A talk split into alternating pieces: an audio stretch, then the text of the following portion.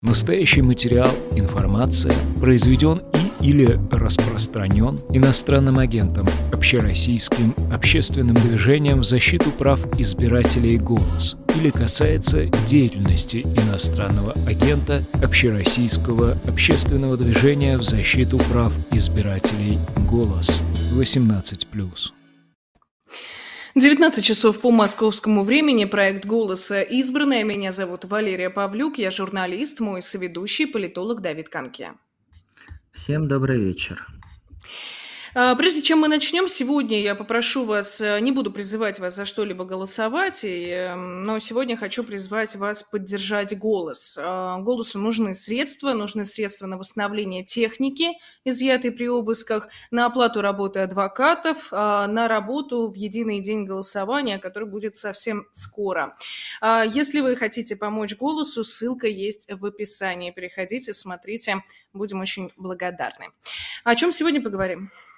Да, в минувший четверг у наших коллег в нескольких городах России с утра внезапно прошли обыски. Несколько человек были доставлены в полицию, у всех изъяли технику, и двух наших коллег, Владимира Егорова и Григория Мельконянца, арестовали. Егорову вменяют неповиновение полиции, он задержан на 15 суток, а Григорий находится в СИЗО по обвинению в сотрудничестве с нежелательной организацией. Все эти обвинения нам внутри движения очевидно, что абсурдные, и мы это расцениваем как, безусловно, политическое давление. Именно поэтому то, о чем говорила Валерия, ваша поддержка, ваши э, теплые слова, то, что вы поделитесь этой трансляцией, то, что продолжите говорить со своими друзьями, знакомыми о выборах, а еще лучше пойдете в наблюдатели, для нас крайне важно. Ну и, конечно, помощь для пострадавших, мы ее продолжаем собирать. Но сегодня у нас очередной эфир избранного, и у нас в первой половине дня будет особый гость, адвокат Григория Мельконянца Михаил Бирюков. Михаил, добрый вечер. Добрый вечер. Давайте с, собственно, самого основного, в каких условиях, знаю, что вы были у Григория, в каких условиях он сейчас находится, расскажите нам, пожалуйста. Я, добрый вечер всем. А, я дважды был у Григория, я был у него позавчера и сегодня. А, он содержится в седьмом следственном изоляторе, так называемый карантинный изолятор куда обычно после избрания меры пресечения в виде заключения под стражу на две недели э, помещают э, арестованных. И после двух недель карантина их уже распределяют по другим следственным изоляторам Москвы. Э, он содержится в камере на 14 человек. Отношения с сокамерниками у него ровные, нормальные. Там сидят люди, в том числе он говорил, депутат одного из региональных представительных органов э, за э, мошенничество в сфере ЖКХ. Ну, то есть э, срез людей достаточно интересный. Все, что называется, первоходы, то есть люди, которые ранее не привлекались к уголовной ответственности, порядок в камере поддерживается такой военный, армейский. Всем необходимым, что он не успел взять с собой с воли, обеспечили его сокамерники – Поэтому жалоб на условия содержания у него нет, э, прогулки есть, книги есть, э, питание тоже у них, в общем-то, достаточно, как я понимаю, у него уже есть деньги на лицевом счете, он сможет что-то приобретать э, себе. Письма на сегодняшний день еще до него не дошли, но вы обязательно пишите ему адрес, вам ведущий еще раз, наверное, сообщат сегодня в конце стрима. А, вот что касается... Э, да, поскольку седьмой следственный изолятор э, не располагает, в отличие от других изоляторов, достаточным количеством э, камер, кабинетов для свидания адвокатов и следователей с подзащитными, в кабинеты, то есть один на один, могут попасть в день порядка 7-8 человек, там 7 кабинетов всего. И поскольку я приезжаю в живую очередь, э, нам достаются следственные, э, нам даются кабинеты для краткосрочных свиданий а, с родственниками. Это кабинеты, где мы разделены двумя слоями стекол и переговариваемся э, с нашими доверителями по телефону. Поэтому я могу зачитывать ему какие-то новости, какие-то тексты, но, к сожалению, обмениваться материалами и дать ему материалы на изучение, на анализ я в эти дни не имею. Я буду стараться застать электронную очередь. В 12 часов ночи на 2-3 минуты появляются свободные места. Если появляются, и это у нас шанс занять электронную очередь на следующий день. Если нет, мы приезжаем к 9 часам и занимаем живую очередь в седьмой следственный изолятор.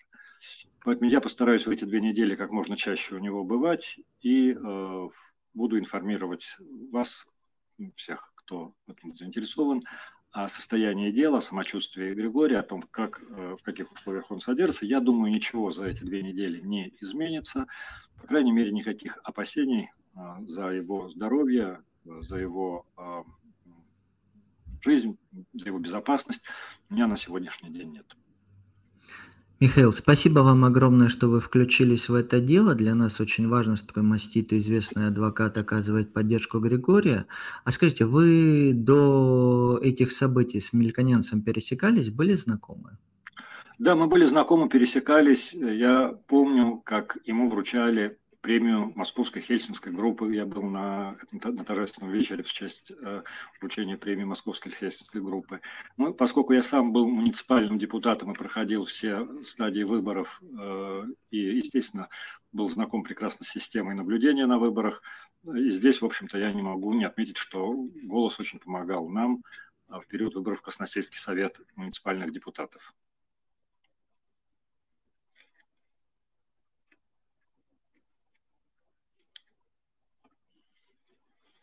Э, видимо, какие-то у нас проблемы небольшие технические. Слышите ли вы меня хорошо, Михаил? Да, я слышу вас. Ага, хорошо. А, давайте продолжим. А, хотелось бы еще вот э, у нас уже вопросы в чате поступают. А, люди, конечно же, очень беспокоятся, спрашивают вообще, как вы сами оцениваете перспективы дела, насколько вообще вот эта статья, насколько я знаю по данным коллег, э, статья вот э, именно организация организации, там, нежела... организация нежелательной организации, достаточно редкая. Вот что, что вы ожидаете вообще? Статья действительно очень редкая, формулировка. Я с такой статьей сталкиваюсь впервые. Э, Григорий Аркадьевич обвиняется в том, что, ну, я читаю по тексту постановления, э, Мельконианс Григорий Аркадьевич совершил организацию деятельности на территории Российской Федерации – международной неправительственной организации, в отношении которой принято решение о признании нежелательной на территории Российской Федерации ее деятельности в соответствии с законодательством, законодательством Российской Федерации при следующих обстоятельствах. И дальше излагаются обстоятельства. Ну, о сути обвинения мы еще поговорим. А перспективы, э, ну, статья э, предусматривает лишение свободы на срок до 6 лет. Хотя там есть и возможность штрафа, и справ работы, но э, в самом строгом варианте э, это лишение свободы от 2 до 6 лет. И поскольку дело находится на контроле первого заместителя руководителя Главного следственного управления Следственного комитета Российской Федерации, я полагаю, что следствие будет всеми силами стараться аргументированно, потому что на сегодняшний момент обвинение абсолютно не выдерживает никакой критики, аргументированно с их точки зрения, а, обосновать обвинение и дать возможность прокуратуре потребовать максимального срока лишения свободы. По крайней мере, мы сталкиваемся с тем, что по политически мотивированным делам, а это дело, безусловно, относится к числу политически мотивированных, а, наши доверители, наши подзащитные получают достаточно большие сроки, если не предельные, то очень близкие к а, максимально предусмотренным по данной статье. Михаил, а вы два раза встречались с Григорием. Как он сам оценивает эти обвинения и с чем он их связывает? Может, есть какие-то слова, которые он просил передать из-за стенок на волю для наблюдателей, для коллег? Мы не успели тщательно проанализировать э, обстоятельства, которые с его точки зрения послужили основанием для возбуждения этого дела, ну, кроме э, того, что независимые наблюдатели на выборах э, в этой ситуации, э, видимо, не очень а, нужны. И я надеялся и надеюсь, что нам удастся не только по телефону через стекло поговорить, и, конечно, это будет предметом очень внимательного анализа его и моего. А, ну, а его обращение я зачитал сразу после выхода из суда, и оно опубликовано, по-моему, достаточно широко, где он обращается ко всем участникам движения «Голос» с призывом, в общем-то, не прекращать деятельность и а, не, не терять уверенности в том, что дело, в общем, справедливое и нужное. Хорошо, вот вы упомянули по поводу обвинений, давайте все-таки действительно на них остановимся. А, насколько я понимаю, речь идет о том, что в основу обвинений легли а, решения суда о том, что в регионах а, есть люди, которые сотрудничали якобы вот с нежелательной организацией, они легли в основу обвинения? Да, обвинение сконструировано очень э, замысловатым образом, потому что э, нужно доказывать, что движение «Голос» имеет отношение к а, Европейской сети организаций по наблюдению за выборами, и доказывать это очень непросто. А, в первую очередь, первый тезис обвинения, на который нужно обратить внимание, что общероссийское движение в защиту прав избирателей «Голос» – с точки зрения обвинения создана на базе Ассоциации в защиту прав избирателей «Голос». А почему такая формулировка а, уже в третьем абзаце встречается?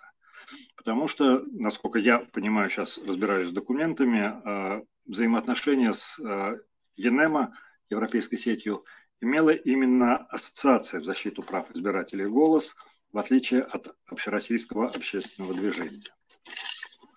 А в 22 а, году а, в Златоусте и в Нижнем Новгороде были рассмотрены два дела об административных правонарушениях. И судами, рассмотревшими эти дела с точки зрения следствия, было установлено, что общероссийское общественное движение в защиту прав избирателей «Голос» входит в структуру ЕНЭМа. А, на мой взгляд, в общем-то, а, абсолютно не заслуживающая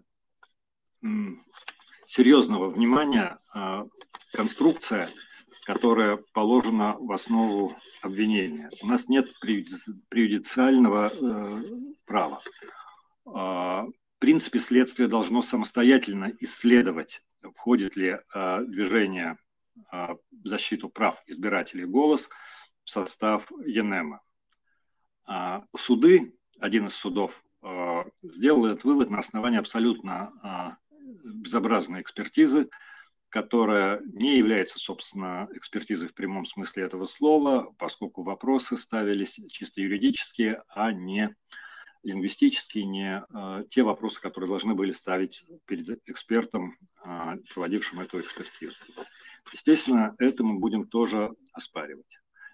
А, таким образом, э, следствие сочло, что а, абсолютно, на мой взгляд, бездоказательно, что движение «Голос» входит в структуру ЕНЕМа, а в силу того, что после этого а, Григорий дважды выступил на заседаниях в ЦИКе, следствие сделало вывод, что в результате своих выступлений он э, своими умышленными действиями совершил организацию деятельности на территории Российской Федерации международной неправительственной нежелательной организации. Вот такая очень сложная э, на слух конструкция, она и на взгляд очень сложная, но э, абсолютно умозрительная, сконструированная э, очень искусственно, не искусно, а искусственно. И э, вот эту конструкцию нам предстоит э, разбивать. Михаил, я правильно понимаю, что у Григория Мелконян сейчас находится в тюрьме, а у десятка его коллег по всей России прошли обыски и изъята техника, потому что в Златоусте и в Нижнем Новгороде рассматривали административные дела против конкретных людей. Я немного в курсе этих дел, и насколько я знаю, они заключались в том, что люди участвовали в международном наблюдении на выборах в Грузии в, 2011, э, в 2021 году. И параллельно в этих же выборах принимала участие другая организация, НМУ, эти два человека, о которых вы говорите, не были зарегистрированы от НМ, они находились там от другой организации. Но потому что какие-то два наблюдателя находились в одной стране с НМ, Златоустский суд им за это вынес штраф, а следственные органы сейчас арестовали мельконянца. Доказательством вмешательства является то, что мельконянц по приглашению Панфиловой и ЦИКа участвовал в работе их, в их э, работе, в их методических семинарах. То есть я все абсолютно верно. Точно. Да, абсолютно точно. И это все за три недели до очередных региональных выборов. Да, да. У нас, конечно, уже э, ехидничают зрители в чате про Эллу Памфилову э, за участие в деятельности, почему уже не привлекают. Ну, то есть не смущает э, совершенно следователя. Вот в процессе суда было ли, э, может быть, возникло у вас какое-то ощущение, может быть, э, судья каким-то образом реагировала на то, как вот... Э, как, как объясняли необходимость вообще возбуждение уголовного дела и тем более заключение Григория под стражу? Ну, э, начну с конца. Э, избрание меры пресечения не предусматривает, в принципе, рассмотрение вопроса по существу о виновности человека и основаниях для возбуждения уголовного дела. Хотя мы всегда делаем акцент на том, что обвинение не доказано, заключение, возбуждение дела незаконно, и мера пресечения в виде заключения под стражу именно поэтому чрезмерна. Но, кстати, напрасно в чате хихикают. А в материалах, которые следователь представил в суд для избрания меры пресечения, содержатся довольно интересные документы. А так, например, а, сбор материалов на непосредственно Григория Мелконянца начался, ну, согласно тем документам, которые я видел, в мае этого года. И основанием для сбора документов послужил рапорт – нашего старого по Москве знакомого Леши Улыбка Алексея Окопного, который э, в своем рапорте вместе с двумя сослуживцами по центру Э изложил свои соображения о причастности э, голоса к движению НМ. Таким образом, в принципе, э, материал набирался давно, достаточно давно, и какое-то время лежал без движения – ну вот, внезапно, 17 числа, он, а, было принято решение о возбуждении уголовного дела в этот день, и в этот же день были вынесены постановления о производстве обысков по разным городам. Таким образом, удар был направлен, на мой взгляд, не только а, в отношении персонально Мелконьянца, как сопредседателя движения, но и активистов «Голоса» по всей территории страны. Это тоже предмет отдельных споров. Э, за время того, как вот СМИ рассказывали о произошедшем, об обысках, об аресте Мелконенца, э, также отдельные споры – это вот массовость э, подобного типа дела. Насколько, как вам кажется, это действительно может стать вот не ну, большой историей? Я, э, ну, в принципе, если мы вспомним о массовых таких политически мотивированных делах, первое, что приходит в голову, это молодежное движение «Весна», а, где а, поначалу было всего несколько обвиняемых с достаточно легкими статьями под запретом определенных действий они находились, но постепенно дело набирало какому. В итоге э, пять самых тяжких статей были вменены участникам, которые остались в России, потому что в основном э, люди уехали, и, э, в принципе, всех, до кого дотянулась э, наша система, все были привлечены в итоге к уголовной ответственности.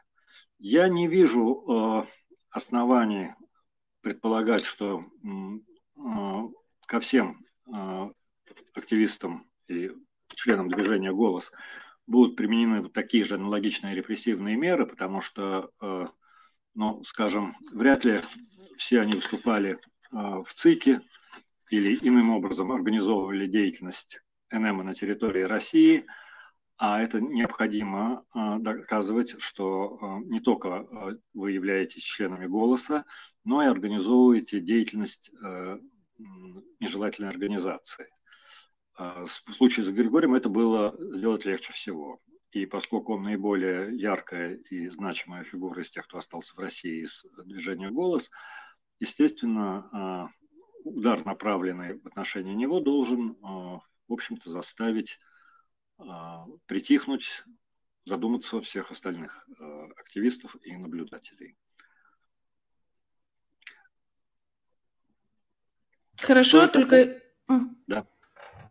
Я только, простите, я должна все-таки сказать по требованиям, что весна, это движение, оно признано экстремистским, оно запрещено в России. Да, все абсолютно правильно. Михаил, если сделать шаг назад, как вообще проходил этот день обысков для Григория Мельконянца? Во сколько пришли полицейские? Сколько их было? Кто присутствовал при обыске? В какой момент удалось подключиться вам, как адвокату? И что вы можете сказать про судью Дударь, которая отправила Мельконянца в СИЗО? Потому что в гражданских кругах эта судья достаточно знаменита своими одиозными решениями. Да.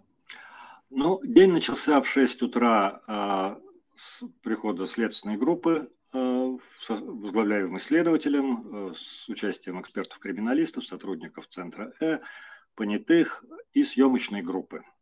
Как это любит наше телевидение, любое э, действие в отношении Григория Мелконянца, они любят фиксировать на пленку и выкладывать это э, на центральных каналах. А, на этот раз э, и в отношении него обыск происходил на удивление корректно. Не было укладывания лицом в пол, не было выворачивания рук. Э, претензий по обыску по э, формальной стороне у Григория нет, но у нас есть с ним претензии по законности этого обыска, потому что он производился в качестве неотложного следственного действия без постановления суда.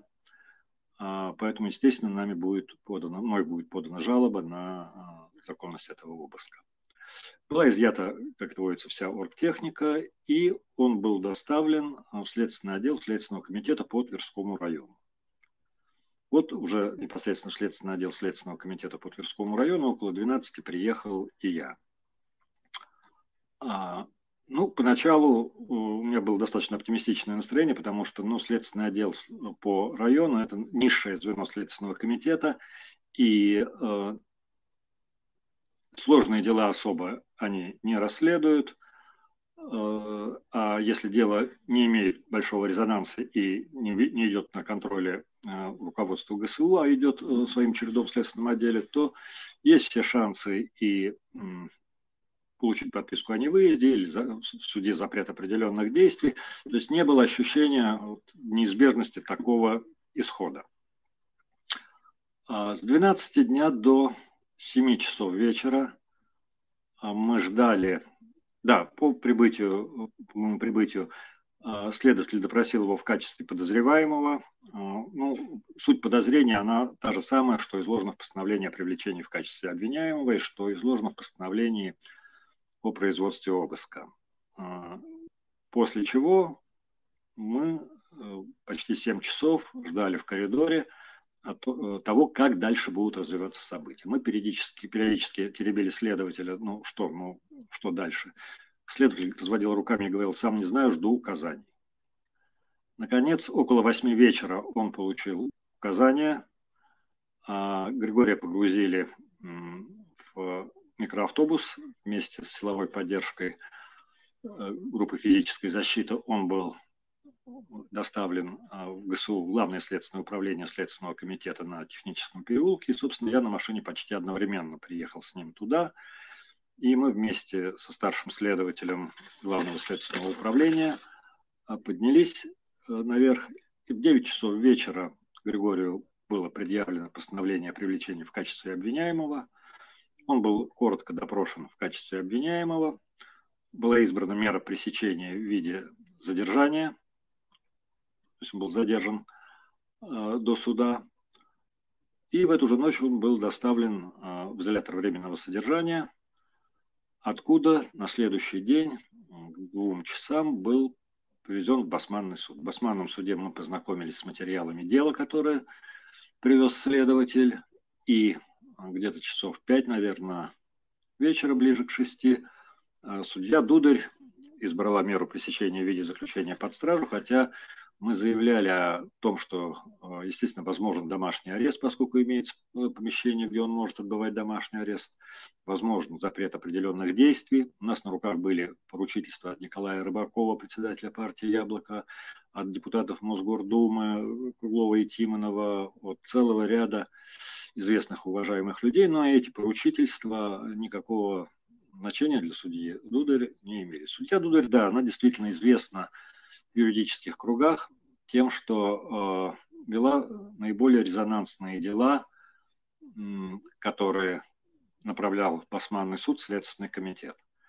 А Басманный суд, Следственный комитет ГСУ, Следственного комитета, Главное следственное управление находится на территории который обслуживает Басманный суд, и поэтому, в общем-то, все наиболее э, резонансные дела доставались ей. Она ну, избирала меры пресечения ну, Алексаняну, и, э, то есть нет практически ни одного политического дела, которое расследовал за последние 10 лет э, Главное следственное управление, где бы судья Дударь не выносила свои решения. И, как правило, эти решения абсолютно всегда до запятой совпадали с э, теми требованиями по мерам пресечения, которые, или по мерам наказания, которые просила генеральная э, представитель обвинения, представитель прокуратуры. Именно вот эта ее позиция и сделала ее столь известной э, в наших юридических кругах. Да, и правда. И вот вы сами говорили по поводу политически мотивированных дел. А, вот и сказали, что дело Григория Мелконянца, а, ну, конечно же, относится к такой категории. И вот в связи с этим меньше надежды на то, что может быть избрано не, ну, как бы, может быть, может быть перспективы этого дела и в результате там будет мягче решение, возможно, отпустят под домашний арест. Насколько вот это влияет на решение судей вот по вашей практике? Да, ну, э, адвокаты никогда не дают э, прогнозов, оценочных суждений, касающихся перспективы дела. А, я буду делать все, что от меня зависит, для того, чтобы у суда были основания э, смягчить меру пресечения. Я буду делать все для того, чтобы для того, чтобы был вынесен э, оправдательный приговор или дело было прекращено на стадии следствия, я считаю, нет никаких оснований для предъявления, для направления дела в суд с таким обвинением. Э, я считаю, что следствие ничем на сегодняшний момент э, фактически не подтвердило выдвинутые обвинения, а поэтому, соответственно, и содержание меры пресечения в, содержа... в виде содержания под стражей является чрезмерным. Что будет в ближайшем будущем? Ну, в ближайшем будущем, э, где-то в конце, в середине октября будет продление меры пресечения. Апелляционную жалобу, да, я, естественно, подал. Апелляционная жалоба будет рассмотрена ну, минимум через 2-3 недели. А поскольку срок продлен до 17 октября, где-то числа 10-12 октября следствие выйдет с продлением меры пресечения на 2 месяца, и там мы вновь будем повторять наши аргументы, повторять наши доводы. Как долго продлится следствие? Изменится ли объем обвинения? Появятся ли какие-то новые доказательства? Будут ли новые эпизоды? А, понимаете, делать здесь прогнозы очень неблагодарное дело.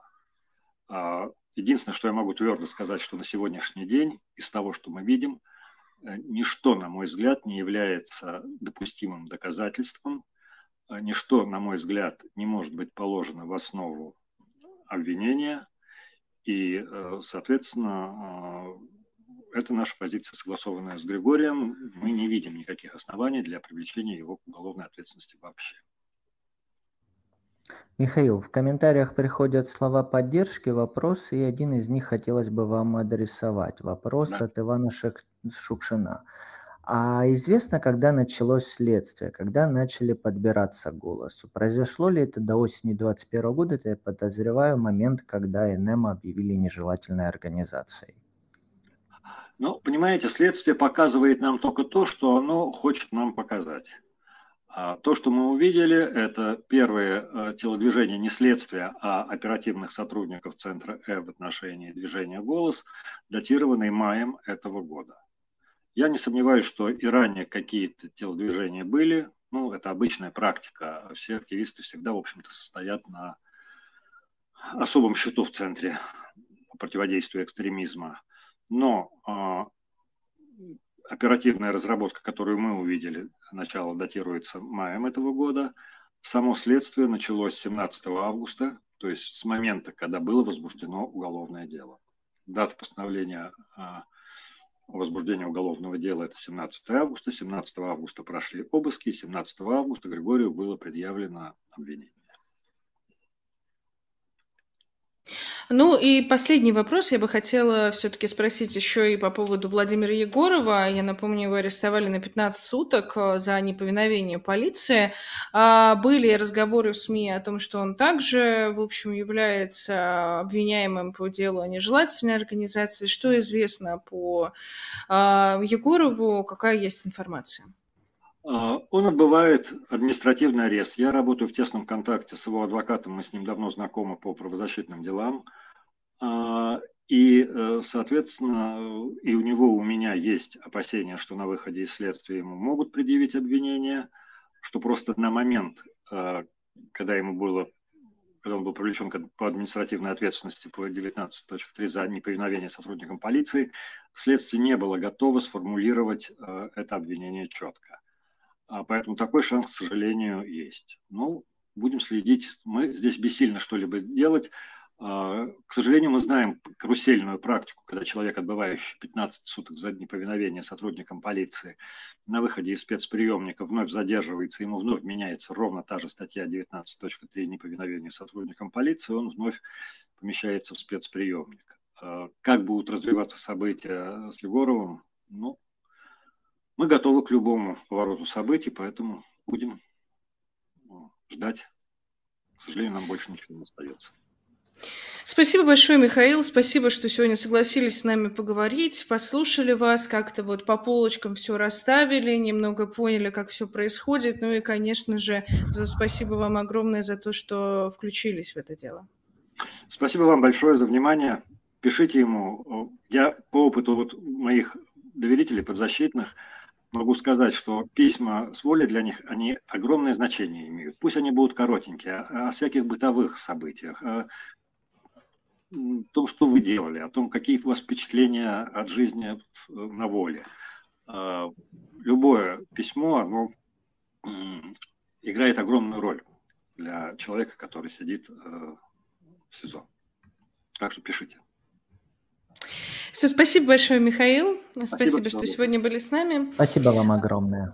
Ну и прежде чем мы продолжим, я хочу, конечно же, напомнить, что «Голосу» нужна ваша помощь э, в связи с прошедшими обысками.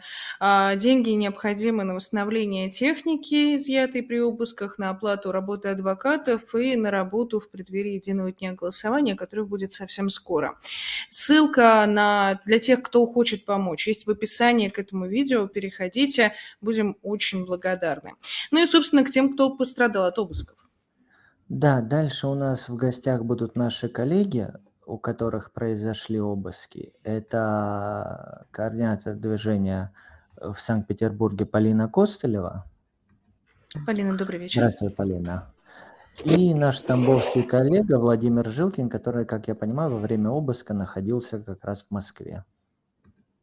Владимир, добрый вечер. Хорошо, коллеги, э, спасибо большое, что смогли подключиться. Давайте сперва, как у вас в целом самочувствие, как настроение, как вы пережили этот день э, четверга обысков э, и какие у вас сейчас по этому поводу мысли, настроение? Владимир, давайте с вас начнем. Так, ну, самочувствие более-менее в порядке. Э, лечимся, потребляем те лекарства, которые целую кучу выписали. Ну, есть какие-то остаточные неприятные ощущения в области спины, потому что вот когда доблестные стражи вошли в квартиру, то они почему-то посчитали нужным не просто положить меня на, на пол, но и походить по моей спине, э, в том числе по позвоночнику, зачем-то ударить по затылку. Хотя я не сопротивлялся, не говорил каких-то вот э, вещей, которые могли бы их э, вывести на вот этот приступ агрессии, вот, но тем не менее вот для меня начало утро, оно было вот именно таким, что почему-то сотрудники полиции посчитали, что надо сразу начать действовать агрессивно. Э, является ли это признаком их силы? На мой взгляд, э, нет. Хорошо. А, Полина, хотела бы вас, собственно, спросить, как вы себя сейчас чувствуете? Как а, вообще пережили то, что происходило? А, слышите ли вы вообще нас сейчас? Да, да меня слышно? Зависла. Да, а я вас слышу прекрасно. Ну, да. Угу. Я думаю, что мне повезло, да, у меня есть двое детей, и когда сотрудники полиции пришли, они увидели, что дети, и они не были настроены так агрессивно. Мне кажется, что вот с этим связан какой-то общий такой легкий, легкий настрой у меня. Другое дело, что когда к тебе неожиданно в 6 утра раздается звонок, ты просыпаешься, я думаю, что случилось, может быть, я завела соседей, а потом начинает стучать очень настойчиво, и ты понимаешь, что это они, и ты понимаешь, что это ужас. Дети проснулись, они смотрят на меня, а у меня уже до этого два года назад был обыск, и я понимаю, что они смотрят на меня немножко с ненавистью, они понимают, что, скорее всего, сейчас у них заберут все их девайсы, там, телефоны, там, ноутбук, и мне что-то что придется с этим делать, вот, это такие очень неприятные ощущения. А потому как все прошло, все прошло быстро, да, мне сказали, что мы просим вас сдать то, что вот э, принадлежит вам, да, предъявили постановление, из которого следует, что что-то, что они ищут, может находиться на электронных носителях моих именно. Сказали, что детские трогать не будут, сдавай, что есть твоего. Вот я сдала, все это было оформлено, потом меня просили здесь, да, у меня нет никакого статуса в этом деле. Поэтому я думаю, что у меня такой самый легкий вариант э, вообще из всего, да. Потом уже, когда все прошло, когда я восстановил доступ, уже стало понятно, что пришли не ко мне одной. Но это вообще, конечно, у меня был шок, потому что я думаю, что случилось. Э, вообще, как, как, какой может быть повод, да, вот выбора еще далеко, но тем более, как бы их так мало это полное непонимание. Ну, конечно, это выводит из себя, ну, как бы это, это там нервные такие переживания есть, а, вот, но не знаю, можно так сказать, что меня взбодрило, что там, не то, что у людей еще хуже, да, но что ну, было много поддержки потом, как мне, так и всему движению в целом. Может быть, из-за того, что у меня уже был, был обыск, я как-то легче все это перенесла. Вот что я хочу сказать, да, что я в целом в порядке. Спасибо большое. Владимир, вы говорили относительно применения силы со стороны полиции, сказали, что это не мотивированное применение силы. А расскажите вообще, как само по себе это происходило? То есть это просто злоба какая-то, агрессия произошла? Каким образом? Вот поподробнее, пожалуйста, расскажите нам о произошедшем. Если тяжело, скажите, мы перейдем к следующему вопросу. Проблем я начну с самого начала, то есть 6 утра, а, вот именно в 6 э, начался стук в дверь, у нас общая дверь на две квартиры наших соседей. А, стук такой очень настойчивый. Они уже приходили к нам прошлой осенью, когда вот был рейд по голосу, и вот стук продолжался до тех пор, пока вот в итоге вот моя супруга не открыла им дверь. Сотрудники полиции ответили, что э, их визит не к нам, а к соседям. Мы практически уже расслабились. Сотрудники полиции кинулись выламывать двери у соседей, выломали, и вот через какое-то время, а, вероятно, а, вот, вот этим вот впечатлением, что они выломали дверь а, у ни в чем так, неповинных людей, даже в том, что они участвуют в каком-то, не дай бог, наблюдении, прости господи, да, вот, Володь, видимо, извини, я тебя перебью. То есть, я, то есть у твоих сперва выломали дверь с твоим соседем, не к тебе. Да, да, да, да. да. И видимо, вот на этих эмоциях, что они уже несколько так начудили, они принялись долбить уже в нашу дверь. Э, а объяснить. А, и еще, и какая да. судьба у этой двери? Что тебе потом сказали соседи? Э, дверь в воскресенье восстановили, вот. Э, соседи ничего не сказали, соседка. А, то есть вот мы играем в игру, что ничего не произошло. Но если говорить про соседей, то вот за это время я слышал такую интересную версию, тоже достаточно смешную, вот как работает сознание людей, как оно готово объяснять все, что угодно. Вот версия бабушек, то, что это Э, так, э, с таким уважением ребята провожают своих на СВО. Поэтому вот эти несколько микроавтобусов, которые приехали с вооруженными людьми, это брат, военное братство провожает своих на СВО. Так что вот эти мир фантазий на самом деле очень свойственен нашим гражданам. Давайте вернемся. Вот они э, выломали дверь у соседей, потом стали долбить к нам, объяснили, что они в курсе, что в квартире вот мы находимся, и что вот сейчас они будут ломать нашу дверь. Вот. Я понял, что испытывать судьбу смысла нет, так как перед глазами уже одна скрытая дверь есть, открыл. Вот. Далее я внезапно оказался э, на полу. Это просто вот Э, я даже не могу понять, каким образом, то есть это произошло мгновенно, то есть у меня на спине э, кто-то стоит, потом я получаю удар по затылку. Вот. Какое-то время я лежу на полу, они требуют, чтобы я лежал, вот потом они подняли, отправили меня на кухню, и далее они проводили э, некие мероприятия, обыск по моей квартире, а, возможности связаться с адвокатом, все мои требования, э, удовлетворить требования э, были а, жестко получил отказ. А, что они делали в квартире без возможности это как-то наблюдать со стороны моей, со стороны супруги, мы не знаем. В итоге по крайней мере, вещи, которые были изъяты, ну, я могу признать, что это все вещи моей семьи. То есть это флешки, телефон мой, телефон моей супруги и винчестер. То есть, слава богу, чего-то э, не моего в вещдоках не оказалось. То есть это вот была одна из моих немногих радостей в тот день. Вот. Ну и так как я все эти замечания указал э, в протоколе об обыске, то есть вот не Э, избиение, э, невозможность связаться с адвокатом и э, не отсутствие, то есть то, что мне не зачитали права, и то, что обыск проходил без возможности контролировать этот обыск, ну и моей супруги. То есть вот после вот этой моей фразы про то, что избиение, они сказали, что сейчас поедем в травмпункт. Вот. Ну и далее вот мы посетили несколько, три медучреждения. Сначала поликлинику, потом травмпункт. А, из травмпункта меня уже на скорой в сопровождении вот э, всех этих вот кавалькады машин отправили в 20-ю больницу Москвы.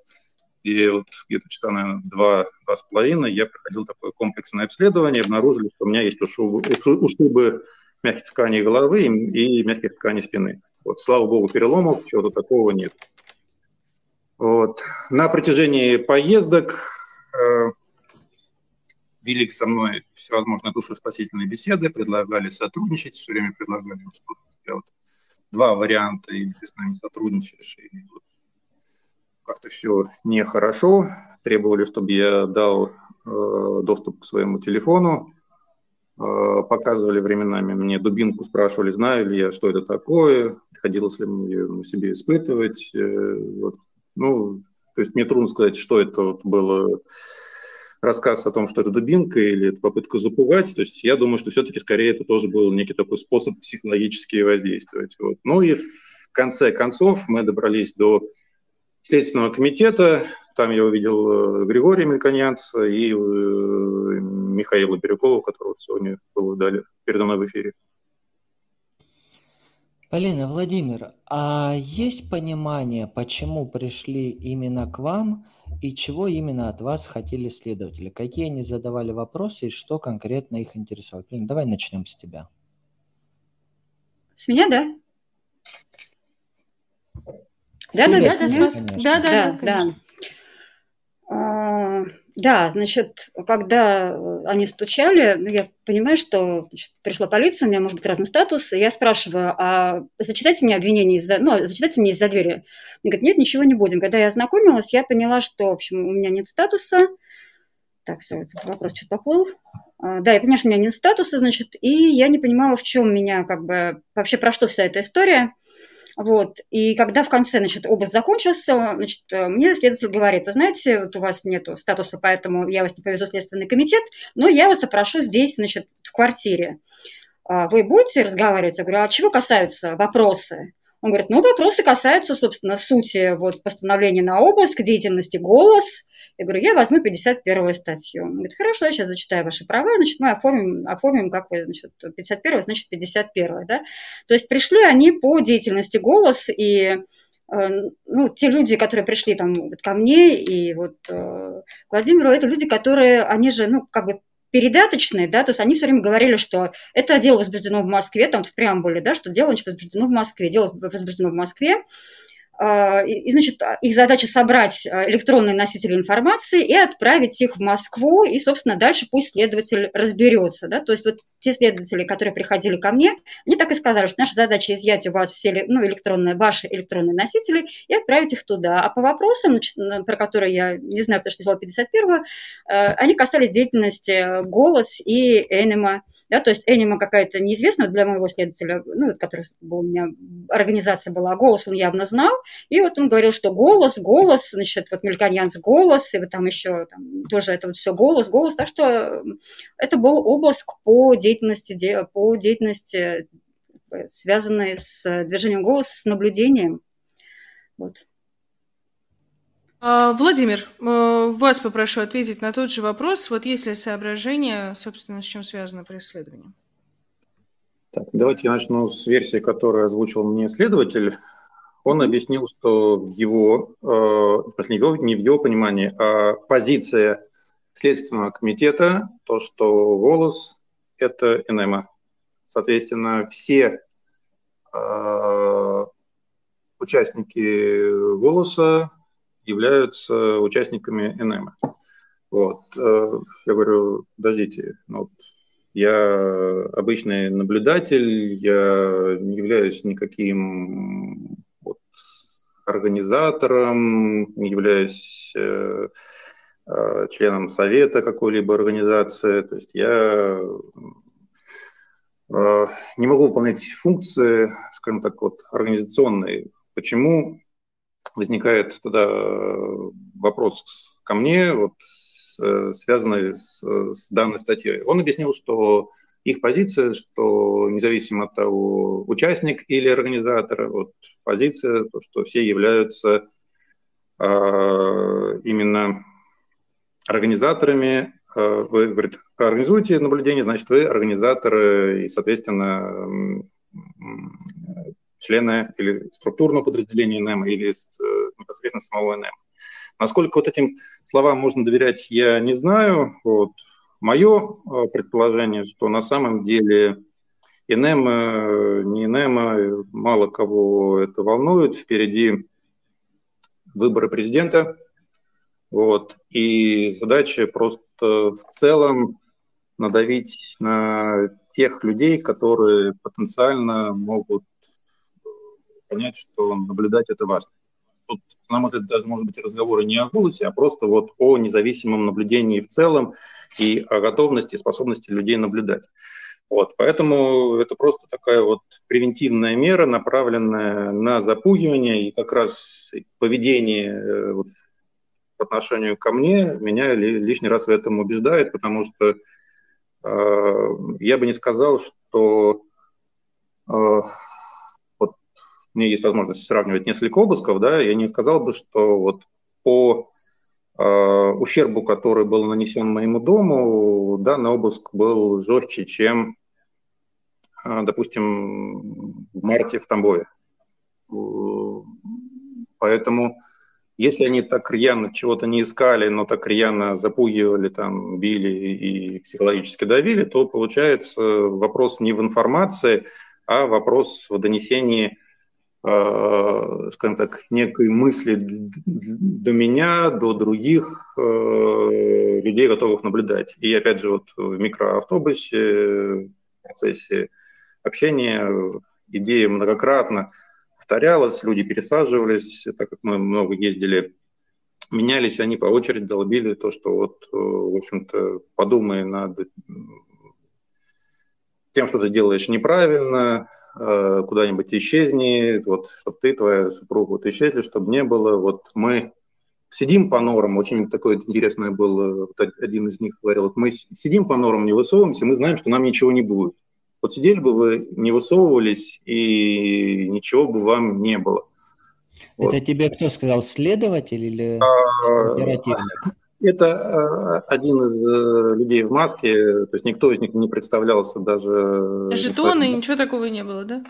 А, ну, ну, ну, ну, то есть э, вот они меняются, а у всех вот на головах все вот это спрятано, закрыто, то есть кто чего, то есть вот можно было только понять непосредственно, кто является сотрудниками э, полиции, то есть вот, точнее, кто был в форме полиции, а все остальные люди были в штатском с спрятанными лицами и э,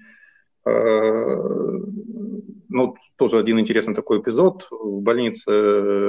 Вот они изначально со мной везде заходили в кабинеты вот по 6-8 человек э, с оружием, то есть вот с огнестрельным, да, то есть вот представьте себе, вот вы врач, и вот заводят к вам пациент, и вместе с ним такие бравые ребята, лица скрыты, ру, ру, руки на оружие, то есть вот ну, какой-то спектакль, согласитесь.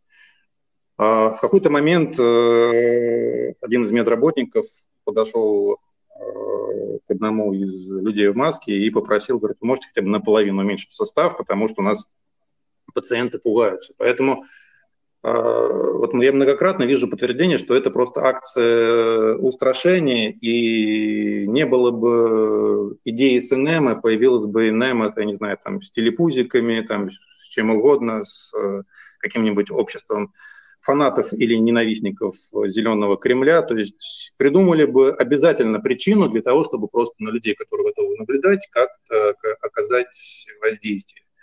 Вот. И здесь, на мой взгляд, э, вот позиция, которую уже вот в связи с этим вот вижу я, если можно, да, то есть мне кажется, это лишнее подтверждение, что выборы важны и наблюдать надо.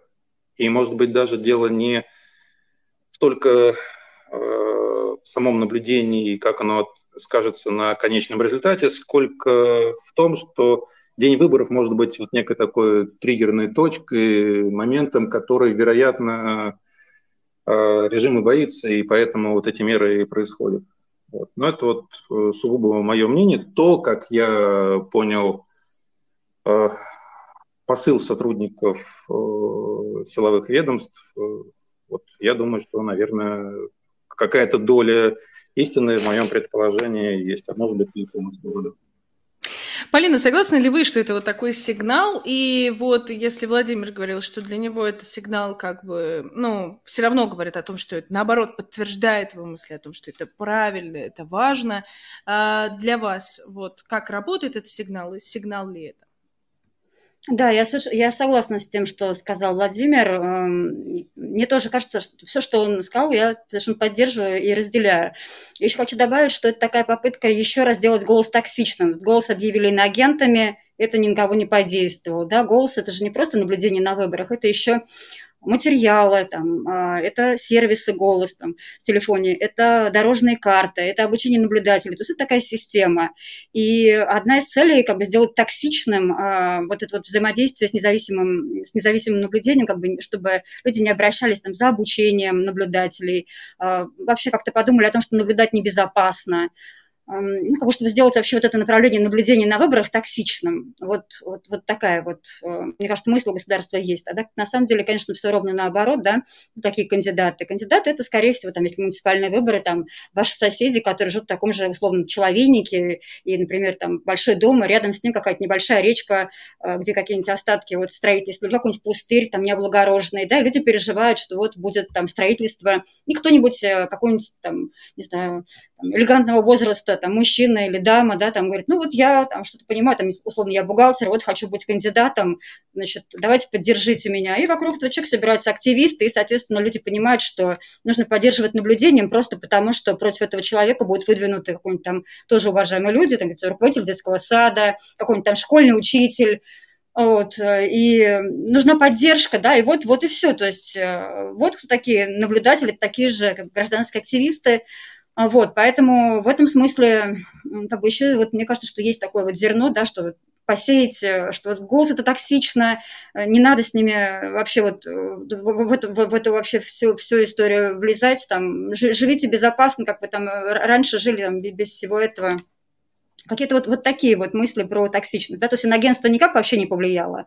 Значит, вот такой второй вот заход э, уже как бы с анимас, нежелательной организации, да, что смотрите, здесь что-то нежелательное, чтобы, отвер... ну, чтобы люди боялись контактов, боялись вот, контактировать э, с членами движения «Голос», э, с материалами, может быть, пользоваться. У меня вот такие еще мысли. Угу. Полина, Хорошо, Владимир, да, Да? если... мы, Лер, позовешь? Мы сбор объявили, и в этой связи Ага. хотелось бы вам задать вопрос. А что у вас было изъято и на какую сумму нанесен урон? И нужна ли вам в рамках этого сбора будет поддержка от наших сторонников, от тех, кто хочет вам помочь? А, Это вопрос ко мне? Вопрос к обоим. Ну, давай с тебя начнем, Полина.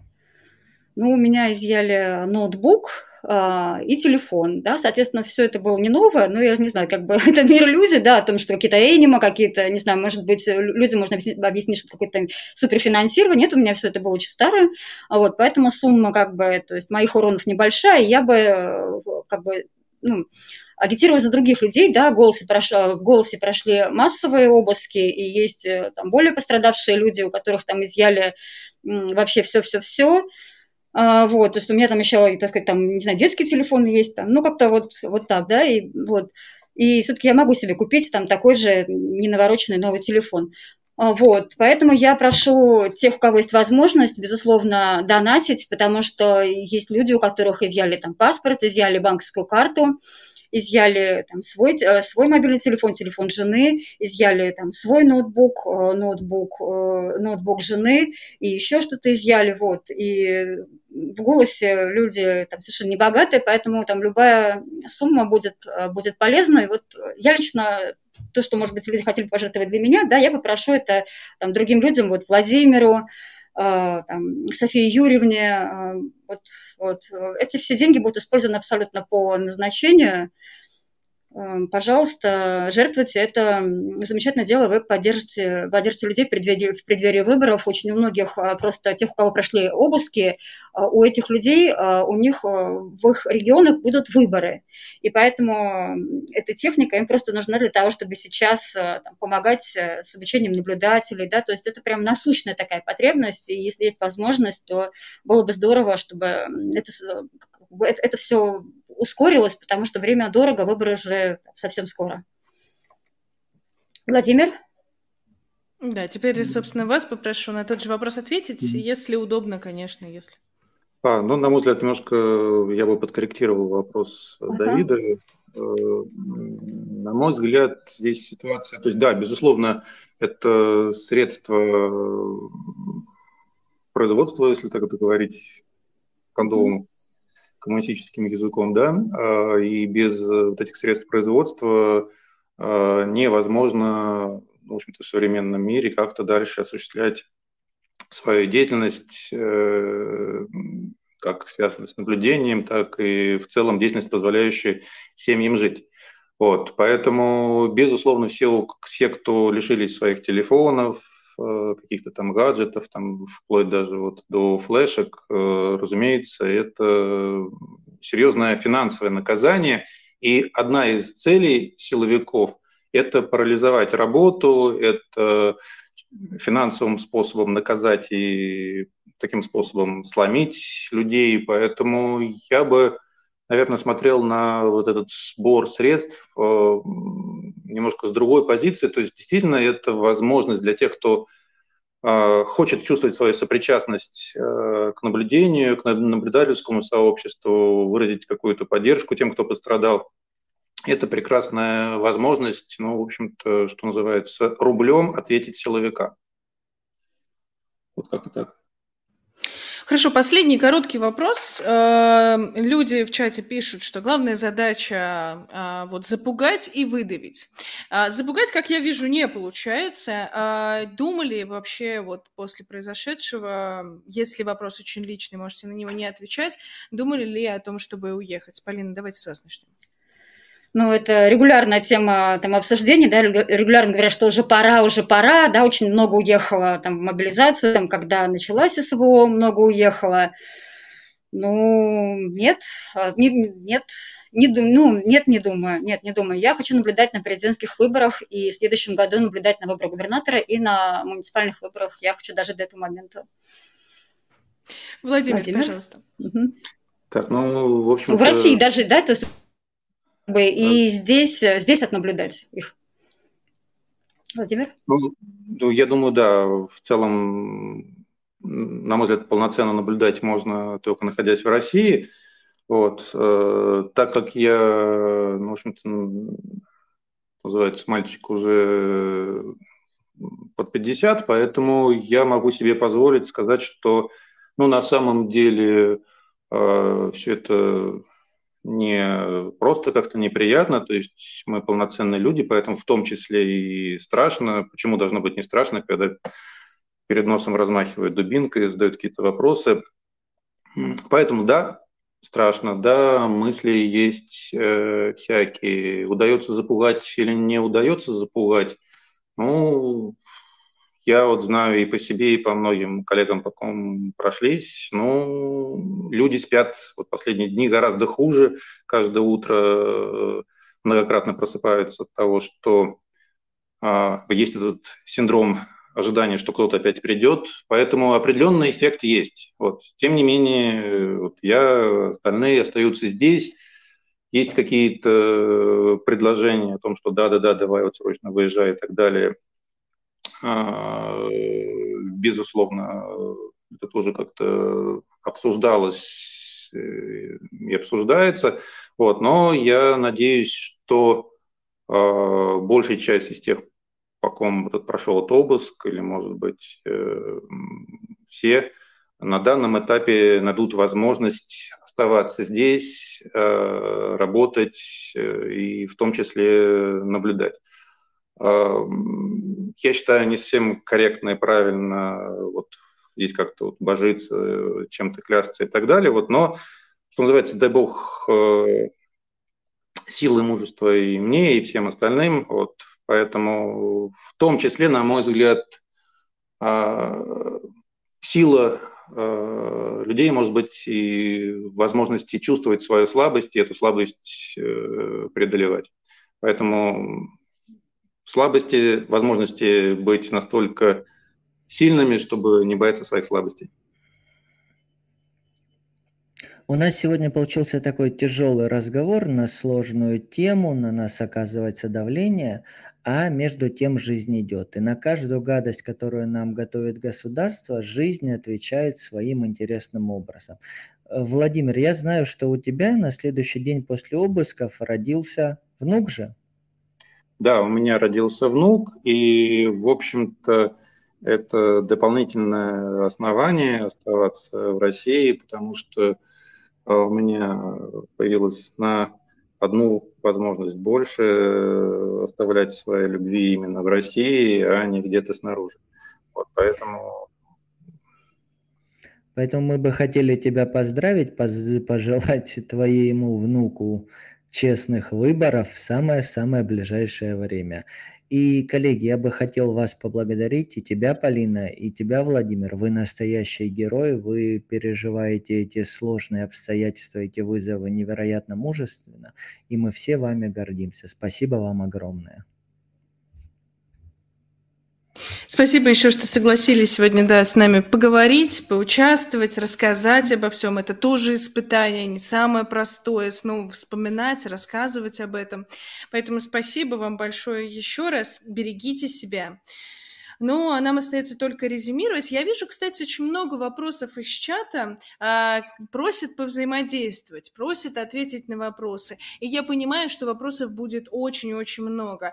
И мы, мы обычно просим вопросы по теме эфира задавать. У нас как бы взаимодействие построено именно на этом. С чатом мы взаимодействуем немножко иначе. Но я возьму на себя смелость анонсировать, что на следующей неделе у нас будет большой стрим, где мы с вами сможем поговорить поговорить, ответить на вопросы, там, проконсультируемся с юристами, ответим на вопросы относительно, есть ли какие-то а, риски для тех, кто донатит, а, возможности там, оплаты с иностранной карты. Мы вам все постараемся рассказать. Подробности для того, чтобы их узнать, нужно, конечно же, подписаться на наш канал, поставить колокольчик, подписаться на э, социальные сети голоса, в первую очередь на Телеграм, потому что там будет очень много всего происходить. Подписывайтесь туда.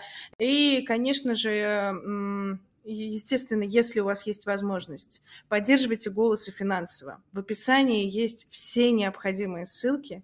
Будем за это вам очень благодарны. Ну и на этом мы с вами прощаемся, получается, до следующей недели. А, вот, как я говорила, на следующей неделе нас ждет необычный формат. Обо всем об этом подробнее расскажем позже. Ну, на этом я с вами прощаюсь. До следующей недели. Всем большое спасибо за поддержку.